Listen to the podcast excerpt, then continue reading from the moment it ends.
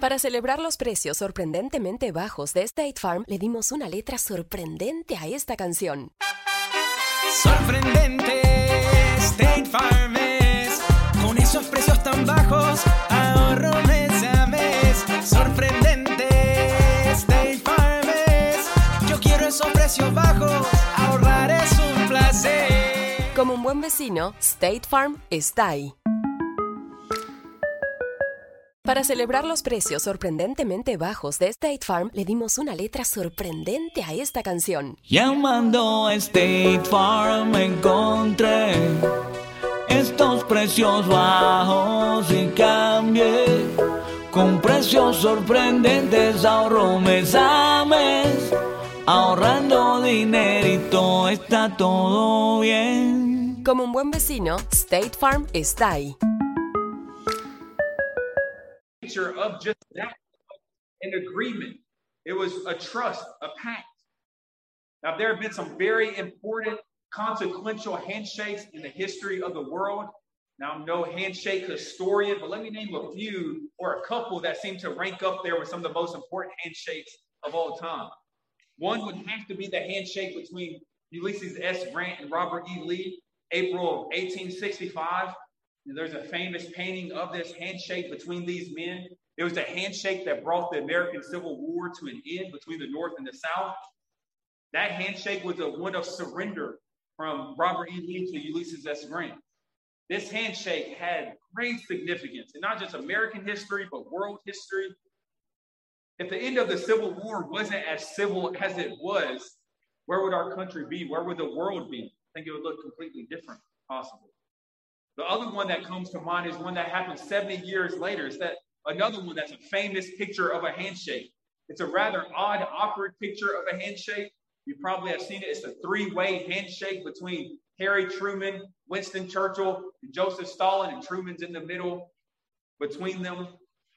It happened weeks after Nazi Germany surrendered in World War II.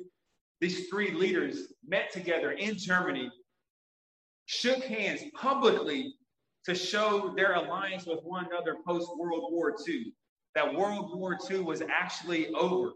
Again, once again, a very important handshake had important implications to show everyone World War II was over, that there was going to be no more need for atomic bombs. I mean, it's hard to imagine a world, what, what the world would look like if this alliance wasn't made at that particular time. Now, that's just two historical examples of important consequential handshakes one of capitulation and surrender, another one of alliance. Well, this morning in our passage, I think we're going to witness the greatest handshake in the history of the world, you could say. This handshake in our passage, this right hand of fellowship that we're about to look at in our passage in Galatians chapter 2, verses 6 through 10, it makes the handshakes of the Civil War and World War II seem like nothing in comparison. For those later handshakes, probably wouldn't have happened if it had not been for this handshake that we're about to look at. Now, it may sound hyperbolic, but really, this handshake here in this passage was monumental for the fledgling early church at the time. And knowing how the Lord has, has used the church, the influence of the church for the general good in the world and for the advancement of the gospel, it's easy to see that this is one of the most consequential handshakes in world history. Now, this handshake that we're about to see in Galatians 2, it's not one of capitulation or surrender. It's not one of political alliances either. It was one of gospel partnership, one of true fellowship, true respect, and recognition of one another. What handshake am I talking about? It's the handshake between the Apostle Paul and the Apostle Peter, Paul and the other apostles. This handshake that took place on Paul's second visit to Jerusalem around 47 AD, as recorded here in the scriptures in Galatians chapter 2, verses 6 through 10. Now, here's the main idea of our passage it centers around this monumentally significant handshake. And here's the main idea of our passage that the Apostle Paul and the Apostle Peter partnered together in the gospel, the one true gospel. They confirmed their unity and partnership in the ministry of the gospel. More simply put, their handshake symbolized that they both preach and proclaim the same one true gospel of the Lord Jesus. In this meeting between these titans of the faith, these apostles, there's going to be four concrete results that come from this meeting. And those four results are really the four divisions of this sermon this morning. They are these the four results from this meeting. First, the Apostle Paul makes clear that the apostles in Jerusalem added nothing to the gospel he had been preaching. They added nothing to him in terms of the gospel. That's in verse 6. Second, the apostles in Jerusalem recognized the apostle Paul's apostolic ministry to the Gentiles. So they recognized his apostolic ministry. That's verses 7 through 8. Third, another result we'll see is that they gave the apostle Paul the right hand of fellowship, that significant handshake. And then lastly, they asked Paul and Barnabas to continue to remember the poor. So those are the four results from this meeting. The apostles in Jerusalem added nothing to Paul. They recognized his apostolic ministry. They gave him the right hand of fellowship, and they asked him to remember the poor. Again, the overall emphasis of this second meeting, this famine relief visit, was that of confirmation of gospel partnership between the apostle Paul and the apostles in Jerusalem.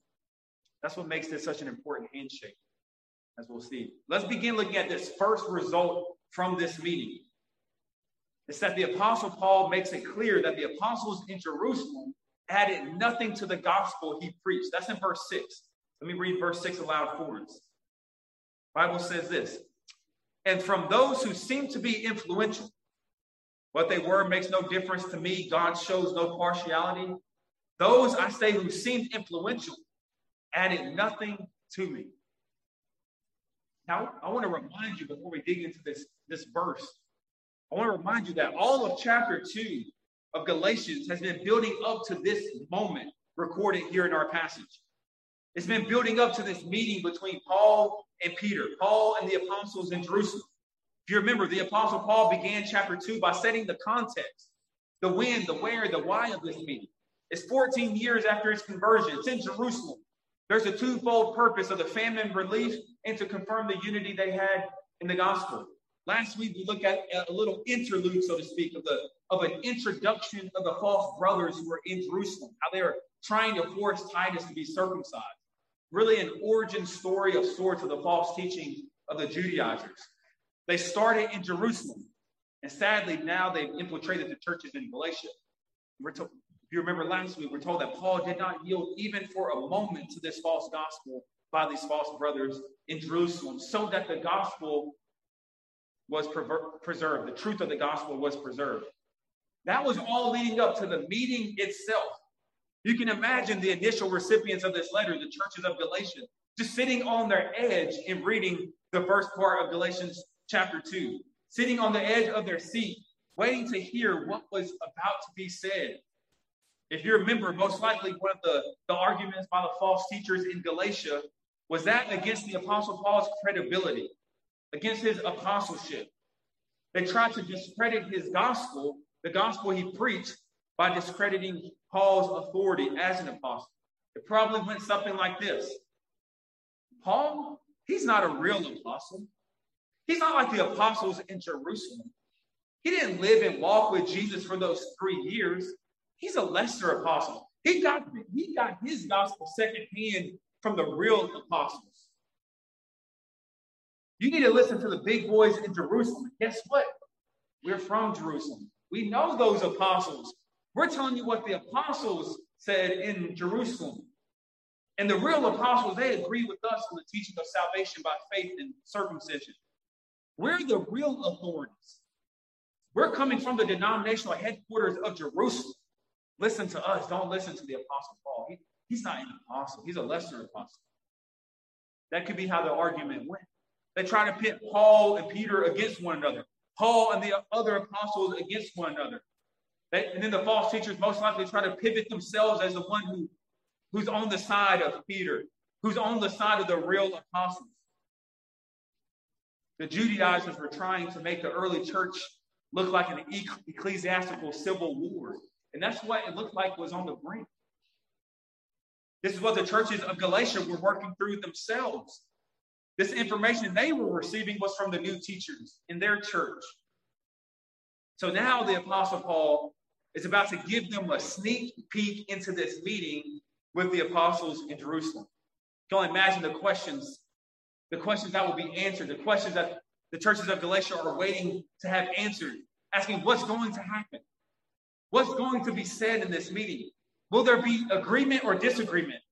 Are the apostles in Jerusalem with or against Paul? Who's going to win, Peter or Paul? Was this going to be a great theological showdown? Who was going to capitulate? Was someone going to surrender? What was going to happen in this meeting? All this build up for this meeting. Well, our, pa- our passage this morning answers those questions. So let's return back to that first verse, verse 6.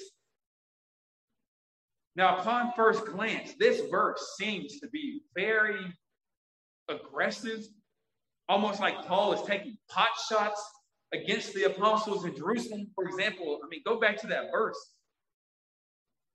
The apostle Paul says, They added nothing to me. And he says, From those who seem influential. He says, What, what they were makes no difference to me. God shows no partiality. And he says language like those who seem to be influential. What they were makes no difference to me. This sort of language could almost come off initially as putting the apostles down or denigrating them. It's almost like when you first read that first verse of the meeting, you're thinking, oh, it's about to go down. The apostle Paul is taking off his gloves. It, he's already starting to name call or put these apostles down. Why would Paul say these things at the beginning of this meeting as he's recording it for the churches of Galatia? Is he trying to put the other apostles down? Is he trying to look better than them? Where is the apostle Paul's humility? Why this language?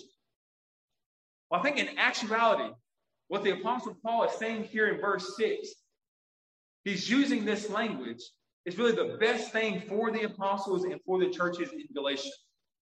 For example, remember, most likely the false teachers, they were appealing to the authority of the apostles in Jerusalem for their false teaching.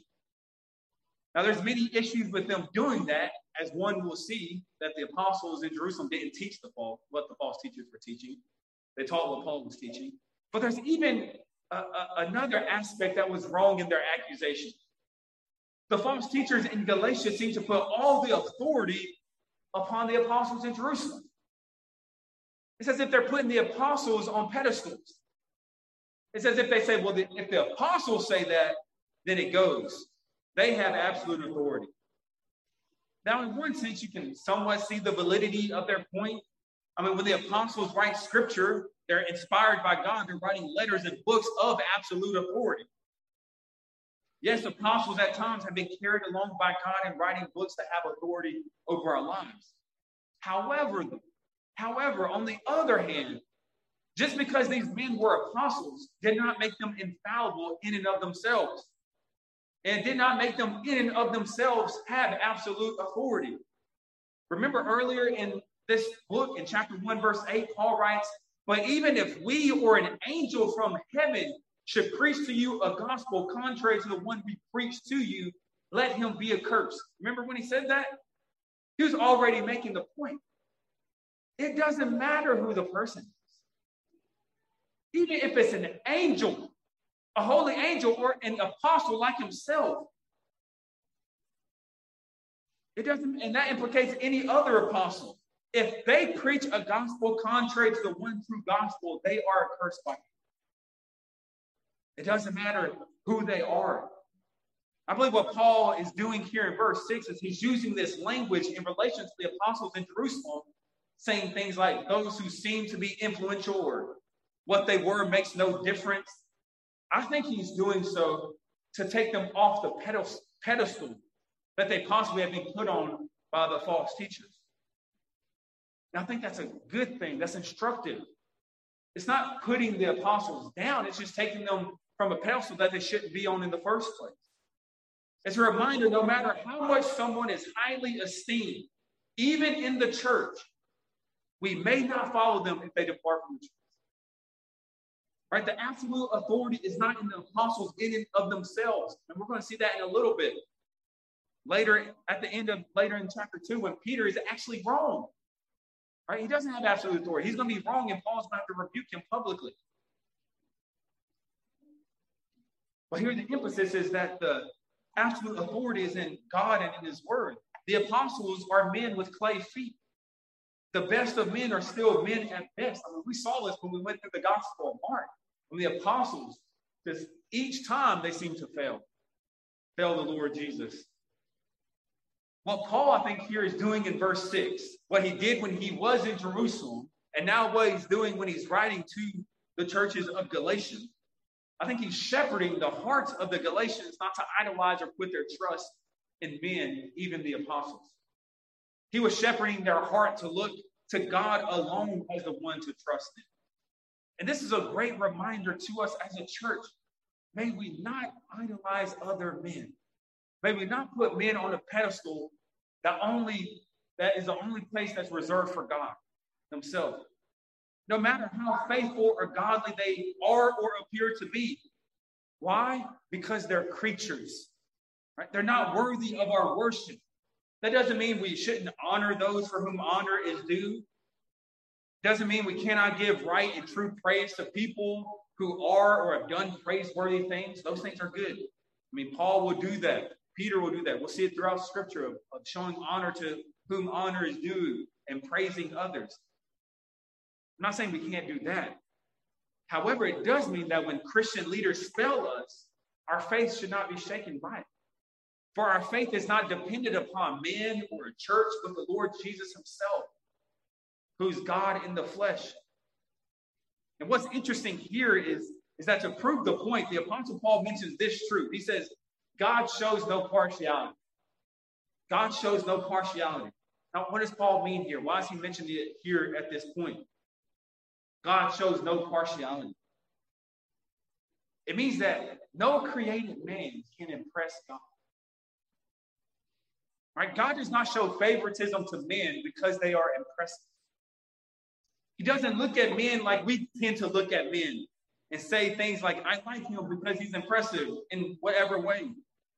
See, God does not look down and show favoritism because some people have great accolades and great gifts and a great resume. It's not like you bring forth your resume to God and then you show partiality. It says, Wow, look at this great resume from Peter. I'm going to bless Peter. No, God does not show partiality. You can't manipulate God into showing you favor of favoritism. God does not do this with any men, including apostles, including Paul. This is really important to understand. Paul, Peter, James, John, they're apostles simply because of God's free and sovereign choice for them to be apostles. He called them to be apostles. He didn't call them because they had great resumes beforehand. I mean, the Apostle Paul already gave us his resume in Galatians. He had a really bad resume before becoming an apostle. And even after they become apostles, they failed. God chose them to be apostles because he had compassion and mercy to call them and to equip them for the office. It's not because they were great or strong. And just what a wonderful corrective for those Christians in Galatia at that time, and really for us today. See, Paul was letting them know at the beginning, before even looking at how the meeting goes, he's telling them the authority is not in them or in me. No matter how this meeting goes, the authority is not in any of us. It's in God's word, it's in what the true gospel is. And again, that's a needed corrective for us today. The celebrity Christian culture we have in America. When we see godly men and women, yes, let's honor them. Yes, let's emulate them as they emulate Christ. But may we never worship or idolize. If you do, you will. If you do, you're committing sin of idolatry. But if you do, you will be disappointed. They will fail you. Paul will fail you. Peter will fail you. All the apostles will fail you. Every single church leader will fail you. Your favorite preacher will fail you. Your favorite spiritual mentor will fail you. Everyone in this church will fail you if you idolize every single person in you. For no one here is perfect. At some point, they will fail you because they're sinners. Don't idolize man, for it'll only disappoint you, and it is idolatry. View men the, the same way God views men. Don't show partiality. The resume or dress or gifts of a person person should not cause you to treat them differently from any others. Now, the important point the Apostle Paul makes here in this first verse, and really at the end, at the very end as well, from what we got from the meeting with the other apostles, is this. He says, They added nothing to me. They added nothing to me. Once again, this may sound arrogant on the face of it or prideful on the surface, thinking Paul is saying how much better he is than the other apostles, that he can't learn anything from them, that he's so great he can't learn from the other apostles. No, that's not what's going on here when the apostle Paul says they added nothing to him. What the apostle Paul is referring to is that the apostles in Jerusalem added nothing to his knowledge and trust in the gospel message. It's not like the apostle Paul went to this meeting and then he learned the gospel from Peter and the other apostles. Maybe the false teachers were saying that. Maybe they said, hey, there was a meeting and they're the ones who taught Paul the true gospel. Well, Paul's saying that didn't happen. They added nothing, they added nothing to the gospel I preached. He's clarifying that the apostles in Jerusalem did not add circumcision to the gospel. They had the same gospel that he's been preaching this whole time. The gospel that the apostle Paul has been preaching is the one true gospel. It's the sufficient gospel. They added nothing to Paul because they could add nothing to the gospel. The gospel is enough. There's not some secret teaching the apostles have that no other Christians have. Right? The, the secret to the Christian life, to Christianity, is the gospel. And that's the most public part of Christianity, is proclaiming the gospel to everyone. I love that. The, the great secret of Christianity shouldn't be a secret at all. It's the power of God's salvation. It's what we should, it's the most public part of Christianity, proclaiming the gospel to everyone.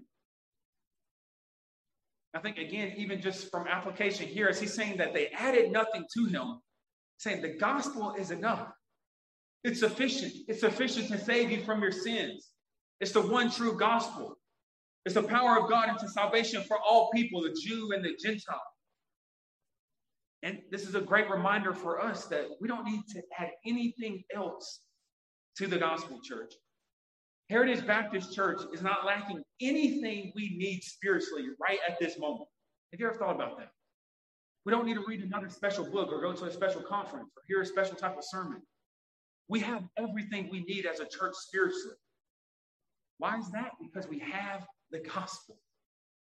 We, we have the gospel. There's no secret to living the Christian life that we need outside of the Bible, outside of the gospel. It's enough, it's sufficient.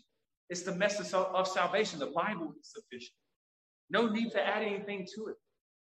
We don't need to try and to adjust the gospel to keep up with the times, to reach the next generation. We don't need to change the gospel to stay relevant with culture. We don't need to add circumcision to it. We don't need to add any religious rites to it to make it better. We don't need to add any new fads to it. We don't need to add a new lens to view people and structures of this world through. We already have all we need to view the world through. That's the gospel. It's sufficient. The gospel Paul preached was not deficient, it was sufficient. The other apostles added nothing to him. The gospel Peter preached was sufficient. Now, if the gospel, the one true gospel, was good enough for Paul, good enough for Peter, good enough for the Lord Jesus where he preached it, then it's good enough for us at Heritage Baptist Church. Right? If it's sufficient for them, it's sufficient for us and what God has called us to do as a church. Let's not add anything to it. It's, it's enough, it's sufficient. Therefore, the first aspect of this meeting we find out about is that the apostles didn't have to teach or correct or add anything concerning the gospel to Paul. His gospel is their gospel, which is God's gospel. So, first, Paul made clear that the apostles from Jerusalem added nothing to him in terms of the content of the gospel. Second, we learn in this meeting that the apostles in Jerusalem recognized the apostle Paul's apostolic ministry. This is in verses 7 through 8. The apostle Paul then says, On the contrary, when they saw that I had been entrusted with the gospel to the uncircumcised, just as, just as Peter had been entrusted with the gospel to the circumcised, for he who worked through Peter for his apostolic ministry to the circumcised worked also through me for mine to the Gentiles. Here, the Apostle Paul, he adds, he, he adds, on the contrary, instead of adding anything to the gospel I preached, The apostles in Jerusalem, they recognized that God had entrusted me with the gospel to preach to the uncircumcised. Really, in essence, both verse 6 and verses 7 through 8 are really saying the same thing, just one stated negatively and one stated positively. Verse 6, Paul is pretty much saying they all had the same gospel message. He just stated it more in a negative way, that they added nothing to him. Here in verses 7 through 8, the Apostle Paul is saying the same thing. They have unity in the gospel message, but this time it's more in a positive light. It's that the apostles in Jerusalem recognized and affirmed his apostolic ministry. Now, this is huge. Right here in these, these first two results regarding this meeting, this meeting, the apostle Paul destroys the slander, destroys the bad arguments by the false teachers in Galatia. Paul was not some lesser apostle getting secondhand information about the gospel. No, they added nothing to him. Not only that, the apostles in Jerusalem recognized Paul as an apostle and his specific ministry to the Gentiles. I mean, you could say here, as the apostle Paul writes this to the churches of Galatia, he's bringing back receipts to bear against the false teachers. Right? The, the apostles in Jerusalem agree with him. They don't agree with the false teachers. Notice the language Paul uses in reference to his call to being an apostle. He says, They saw that I had been entrusted with the gospel. Again, this is intentional language. Paul, and he'll say next, Peter, they both were entrusted with the gospel. Love that language. They were entrusted with the gospel. They were given the responsibility, the task, the duty, the assignment to safe keep and to proclaim the gospel. They were entrusted with the gospel. Who entrusted the gospel to them? Was it man? No. It was the Lord Jesus himself who entrusted the gospel to them. Paul, Jesus entrusted Paul and Peter and the other apostles with the gospel. Once again, the emphasis is that this gospel is not theirs, it's not man's gospel. It's entrusted to them by God Himself. This is God's gospel. The one true gospel is God's gospel that He entrusts to His people. Now, brothers and sisters, none of us here are apostles. But God too has entrusted us, His people, the church, with the gospel. This is the greatest treasure we could ever have been entrusted with the good news of the Lord Jesus. We've been given the gospel, been entrusted the gospel to safe keep, to guard, and to proclaim it. There's no other institution here on earth that's given that duty from God, from His word. Have you considered that before? This is a unique, singular duty of the church that we're entrusted with the gospel. We must contend for it. We must proclaim it, as the Apostle Paul really just models so well for us in the book of Galatians. No other institution is given this. Now, other institutions could still fight for the gospel, but those aren't the ones we must rely on. God has entrusted the church to safeguard, keep, and proclaim the gospel.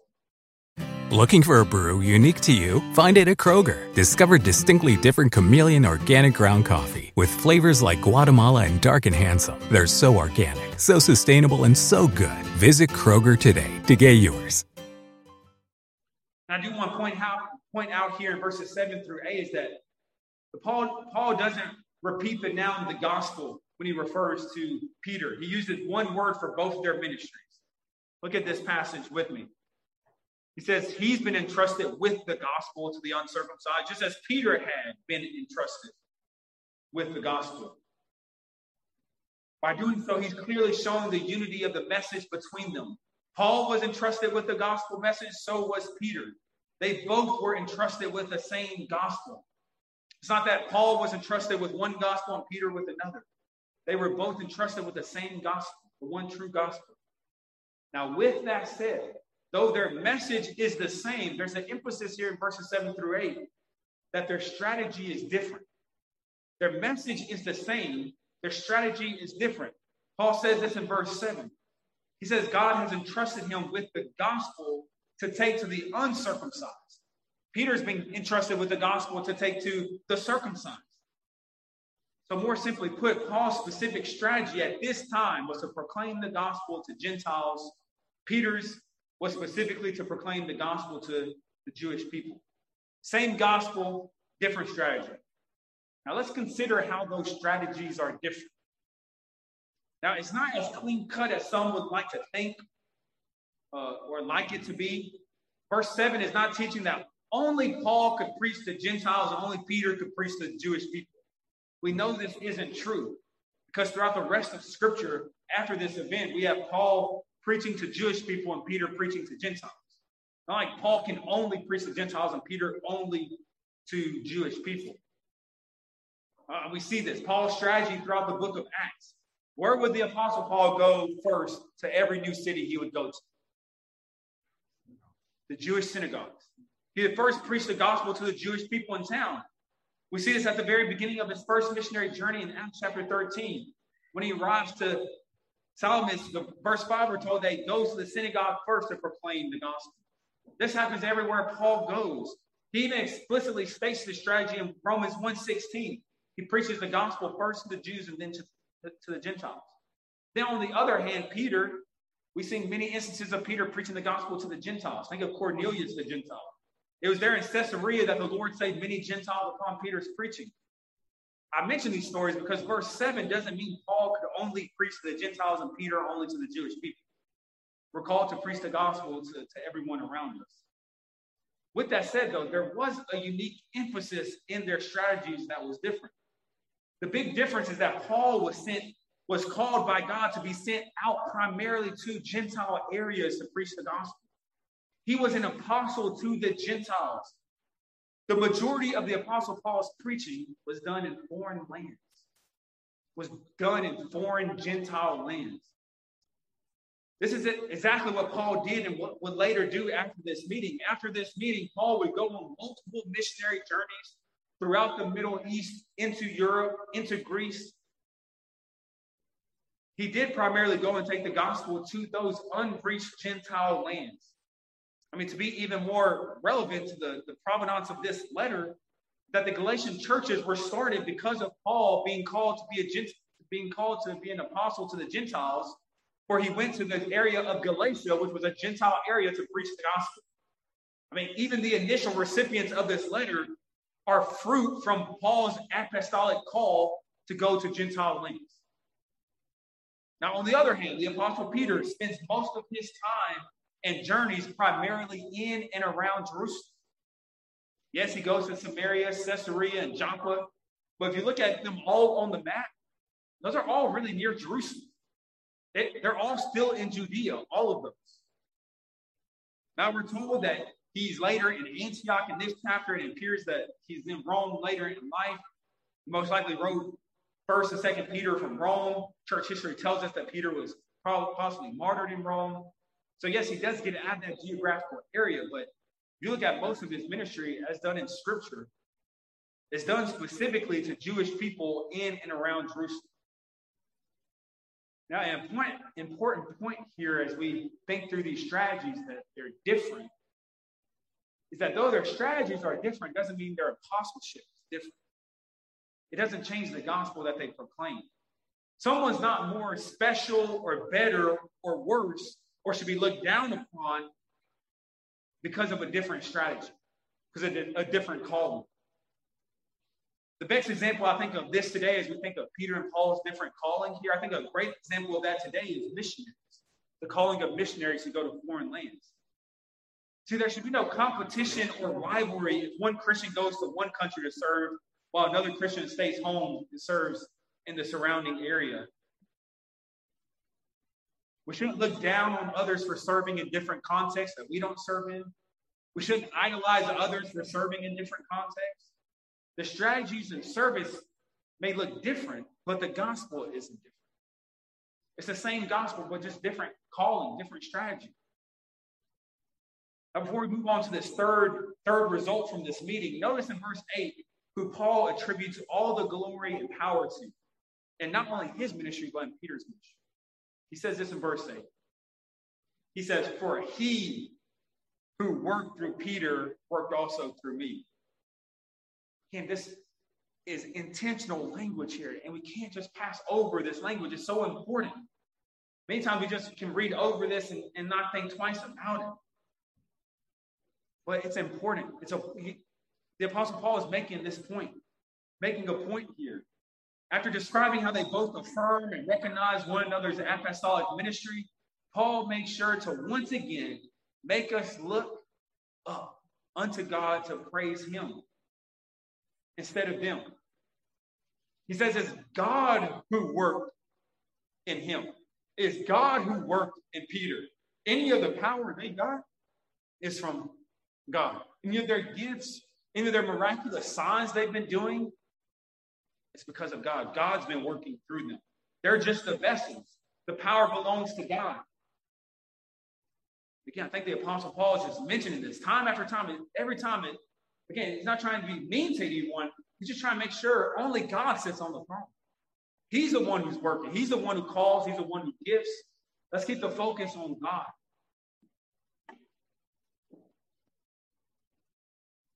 And this is important. We're just vessels.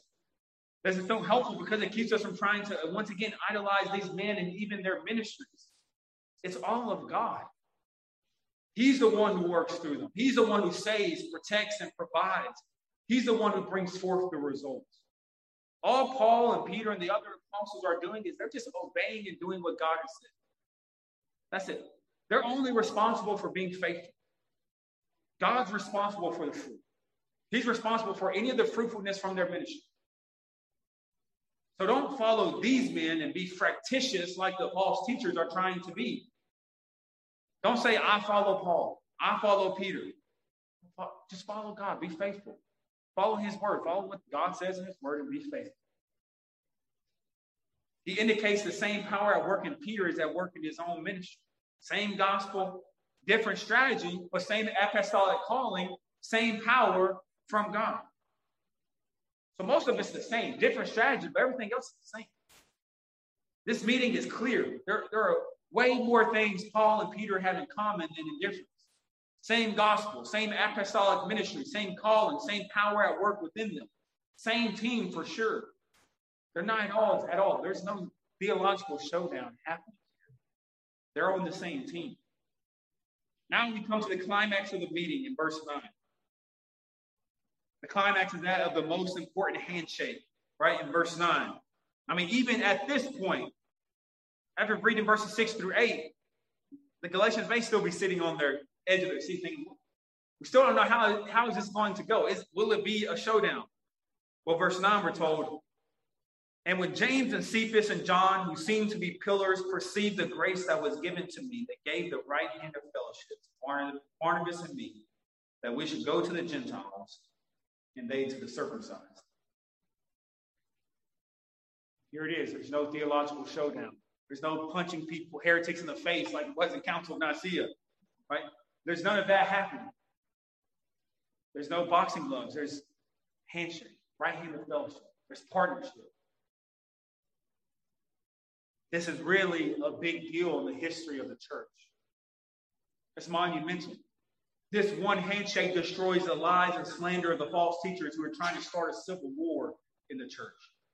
It shows the gospel unity and partnership between Paul and Peter. There is no civil war in the church as we see with this handshake. That was all fake news by false teachers to create division, to divide, and to conquer. Right? The false teachers were using worldly tactics because they were worldly men to commandeer the church, trying to divide the church so that they can conquer the church. Praise God, it didn't work. Praise God for these godly, faithful, humble leaders like Paul and Peter who saw straight through it, who didn't let the worldly tactics of the world cause them to be at odds with each other and cause them to live in their flesh and their pride. Now, I want you to consider if this situation was happening today. The temptation of it to start a division that was unnecessary. You can picture it now. Someone call, comes to Paul and says, Peter just tweeted such and such.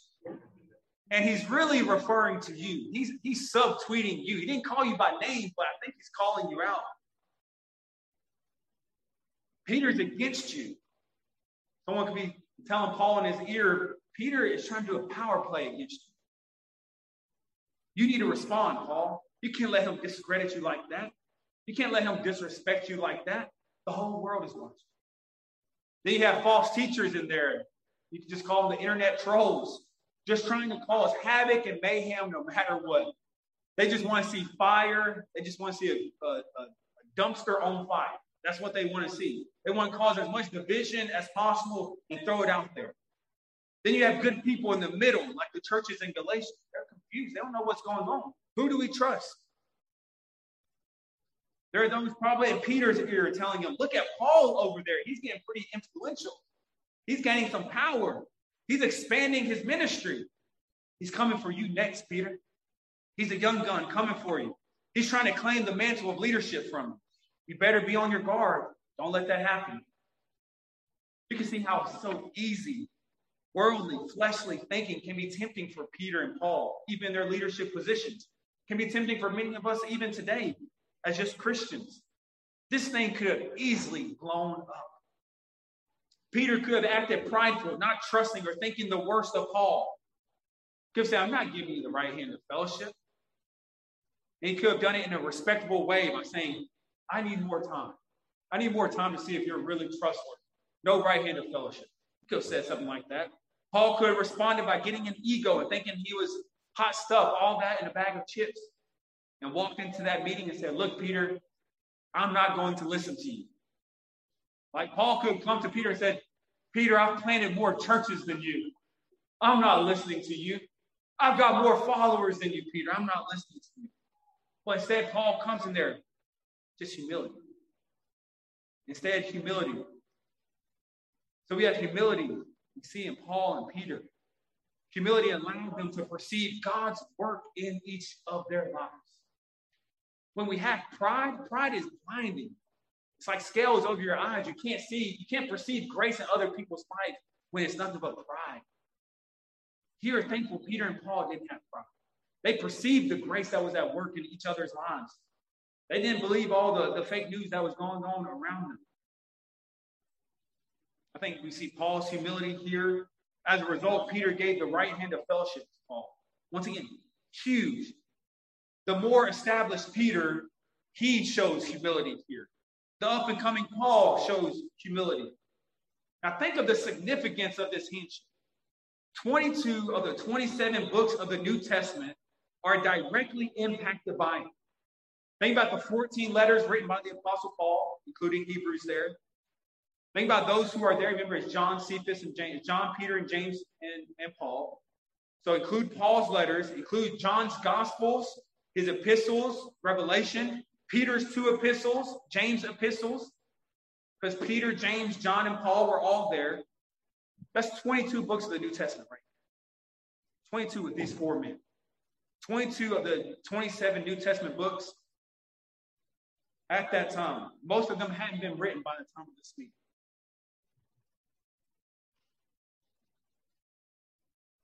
Among four, among them four, 22 of the 27 books of the New Testament are written among them four. Now think if pride and bitterness would have won the day. There would have been a huge split in the church. What devastation that would have been. But instead, as a result, we get the New Testament. With that said, the other five books of the New Testament are indirectly impacted as well. Mark's gospel is usually seen as Peter's gospel, like Peter's sermons that Mark's writing down. Luke is seen as the one who's under Paul's authority, and he writes Luke and Acts. And then Matthew is one of the 12 apostles, and Peter represents him. And Jude is the brother of Jesus, who's the brother of James, who probably represents him in this meeting. So, really, we have like the entire New Testament, at least the majority of it, represented in this important meeting, this private meeting between these pillars of the church, or you can call them so called pillars of the church. That handshake was significant monumental. Now, we'll give you a couple of points of application as we consider it. See, instead of having egos as Christians and making a big deal of different, differences in strategy, we should partner together with those who have the same gospel. There should be no rivalry, definitely in the, in the local church, but also in the universal church. Instead, there should be partnerships, unity in the gospel. I mean, this is demonstrated all throughout church history. I mean, really here, it's demonstrated here in the very early parts of church history how we should conduct ourselves. I mean, think about other times in church history. Think about Andrew Fuller and William Carey. Same gospel, different ministries. One was called to go on the foreign field, one was called to stay home. Instead of having a rivalry, instead of Fuller and Carey going against each other, Fuller held the rope for Carey. Instead of a tug of war, he was holding it. Jonathan Edwards and David Brainerd. Edwards stayed home as a local church pastor. Brainerd went to the, proclaim the gospel to the Native Americans. You know the story of David Brainerd. He died in the home of Jonathan Edwards. I believe he was probably 29 years old. He died in Jonathan Edwards' home because Jonathan Edwards was taking care of him when Brainerd got tuberculosis. It said because of Edwards taking care of Brainerd in his own home, his 17 year old daughter, Jerusha, got tuberculosis and died the following year or died soon after. What I love about that picture is there's no ego or rivalry. Jonathan Edwards is not like you can't come to my home, Brainerd. There's a rivalry, Christian rivalry here. You're, you're taking the gospel of Native Americans. I'm here back home. No, he's taking care of him even to his dying death and really almost sacrificed the health of his family and sacrificed his health to take care of Brainerd with his tuberculosis. Now, I think those, that's just in the line of Galatians 2 6 and 2. Fuller, Carey, Brainerd, Edward, that's just in the line. This is how Christians should operate, is that partnership, gospel partnership. Second, our church practices this ancient biblical form of the handshake. We practice the right hand of fellowship. You're a member here, you have received the right hand of fellowship. After someone is voted on as a member here at this church, we offer the right hand of fellowship to them after the service. Now, why do we do that? Biblical precedent set here. When we do so, it's more than just a greeting. It's not like we bring in a new member and just to say hey to. No, this is it's more than that. It's truly a right hand of fellowship. It's a visual sign of a pact together, agreeing we have the same gospel. Agreeing we might have different ministries, different gifts, different strategies, but we're going to support one another. We're going to be there for one another. We're going to love one another, care for one another. We're going to hold the rope for each other. As members, that's what we're called to do. We're holding each other's rope in different ways of ministries. We're watching over each other's souls. In a sense, our right hand of fellowship is a visual picture when we do that of the covenant we make to one another when we join this church to watch over each other's souls, to care for each other. So next time we do the right hand of fellowship here at this church, hopefully it reminds us of the, of the significance. It's not just a greeting; it's a it's a it's a pact of committing to one another, saying we, we, we agree with each other on the gospel. And let's keep our bonds and pacts that we've made to one another when we join this church. Now, we've seen the first three results of this important meeting between Paul and the other apostles. They added nothing to Paul, they recognized and affirmed his apostolic ministry. They gave him the right hand of fellowship. Lastly, they asked him to remember the poor in verse 10. Now, this may not seem that significant, just added on at the end, that's it. But I believe there's more to it than just like the handshake. See, that financial and physical help was once again a visual picture of the partnership between them. It wasn't just all talk. I mean, you can say all day, oh, we have fellowship. We love each other. We're partnering with each other. There is no competition, but when the rubber meets the road, when they're in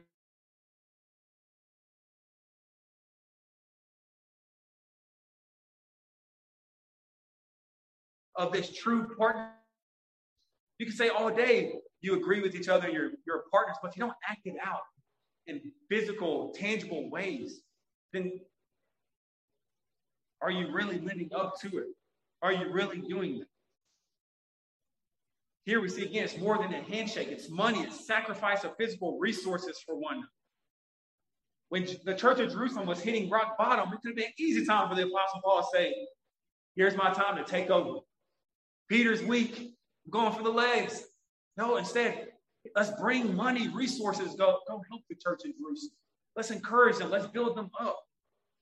Right? So even just that idea of them at this meeting, the famine relief, and then later he says, I'll remember to do so. And the word here in, in verse 10 It's not just to remember to do it sometime in the future.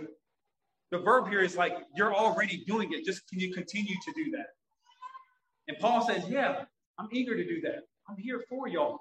We just, we're gospel partnership. We'll be here. And that's what will happen later on in the history of the Apostle Paul. There will be many collections for the church of Jerusalem as they go through many things in the future. And he will do just that. So Paul answers this the very thing we're eager to do, and he actually does it. He keeps his word. He did it, he did it then, and he'll continue to do so. And just think of that picture. The Apostle Paul, will, and we'll see this later with another bigger collection for Jerusalem. But the Apostle Paul is going to go around all the Gentile, predominantly, predominantly Gentile churches. He's going to ask them to give money to take to the predominantly Jewish church to help. Now, isn't that beautiful picture? Right there. When everybody's saying there's all this ethnic issues, all between Jew and Gentile, people hate each other, circumcision, all these, all these false gospels that are interconnected with ethnicity. Paul's saying, no, we're not having it. And what a beautiful picture of Paul going to all the Galat- all the predominantly Jewish churches or Gentile churches, getting money to help the predominantly Jewish church. That's just, I think it's just a visual, it's an outworking of that partnership. So now we come to the end of the sermon, of another sermon on the biographical stories of the Apostle Paul. It's almost like the last few sermons. It's just like, what's the Apostle Paul doing now? What flashback story is the Apostle Paul going to share? Why is this, why is this important for us to know these things? What does this have to do with, with you, with us? How does this apply and impact your life? What are you to learn from this? Hopefully, we've already looked at a few, but let me end with a couple more. One application for you, church, is to see Paul and Peter here as great examples and models to follow in relating with one another.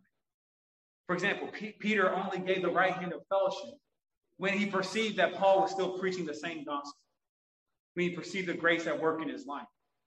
Then there's something instructive there. We don't need to be too quick to offer the right hand of fellowship, right? Peter offered the right hand of fellowship because Paul they agreed with the, they had the same gospel.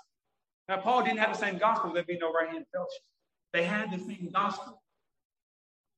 So don't offer the right hand of fellowship too quickly to others, even professing Christians, until you know or perceive that they agree with you on the gospel. The gospel is the basis of the fellowship and unity, the local church, the universal church, nothing else. Not prior friendships or other ties that you may have. It's all based upon the one true gospel. So, yes, don't be too quick to offer the right hand of fellowship. Do it only to those who agree with you, us on the gospel, but also don't be too hesitant. Or don't be the, the type of person who never offers the right hand of fellowship to any Christian. I've seen this happen. There are some Christians I know who, because they have they make every doctrinal issue and belief a primary and major one. They, they have no room for a theological triage, so to speak. They have no fellowship, no fellowship with other Christians. For them, it's them and maybe like 10 other people who are true Christians in the world that believe every single thing that they believe. Do not, we don't need to be sectarian like this as a church. That is not good. To those who have the one true gospel with wisdom, let's offer the right hand of fellowship to. Join a true church. No church is perfect, but if you're waiting to join the perfect church, you'll never join them. If you're waiting for that perfect fellowship, that perfect right hand fellowship, you're not going to find it. Join and lock arms with a gospel believing, gospel preaching church. Again, as, as Christians, as those who are members of this church already, let's, let's major on the majors and minor on the minors. Let's major on the gospel, the unity we have, and all the other possible discussions that can happen that are minor, that have nothing to do with the gospel, that are preferences and different of opinions just passionately argue those things, but have that unity in the gospel. Now, if you are here and you're not a Christian, I mean, the application is to come to Christ by faith.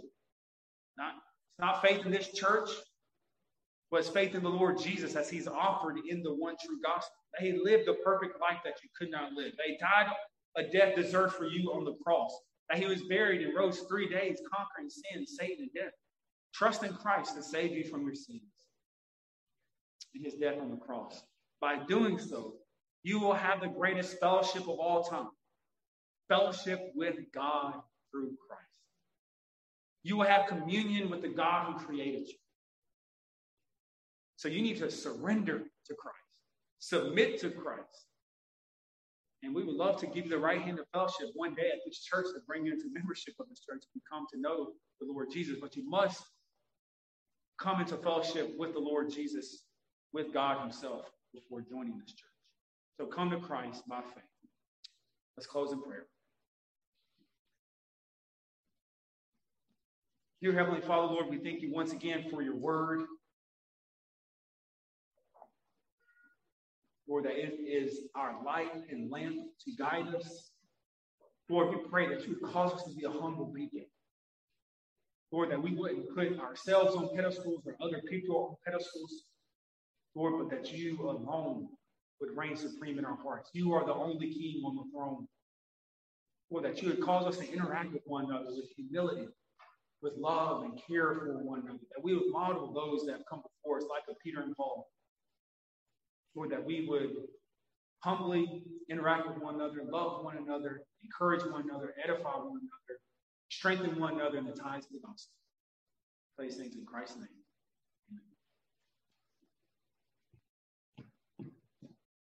There are so many reasons not to skip breakfast.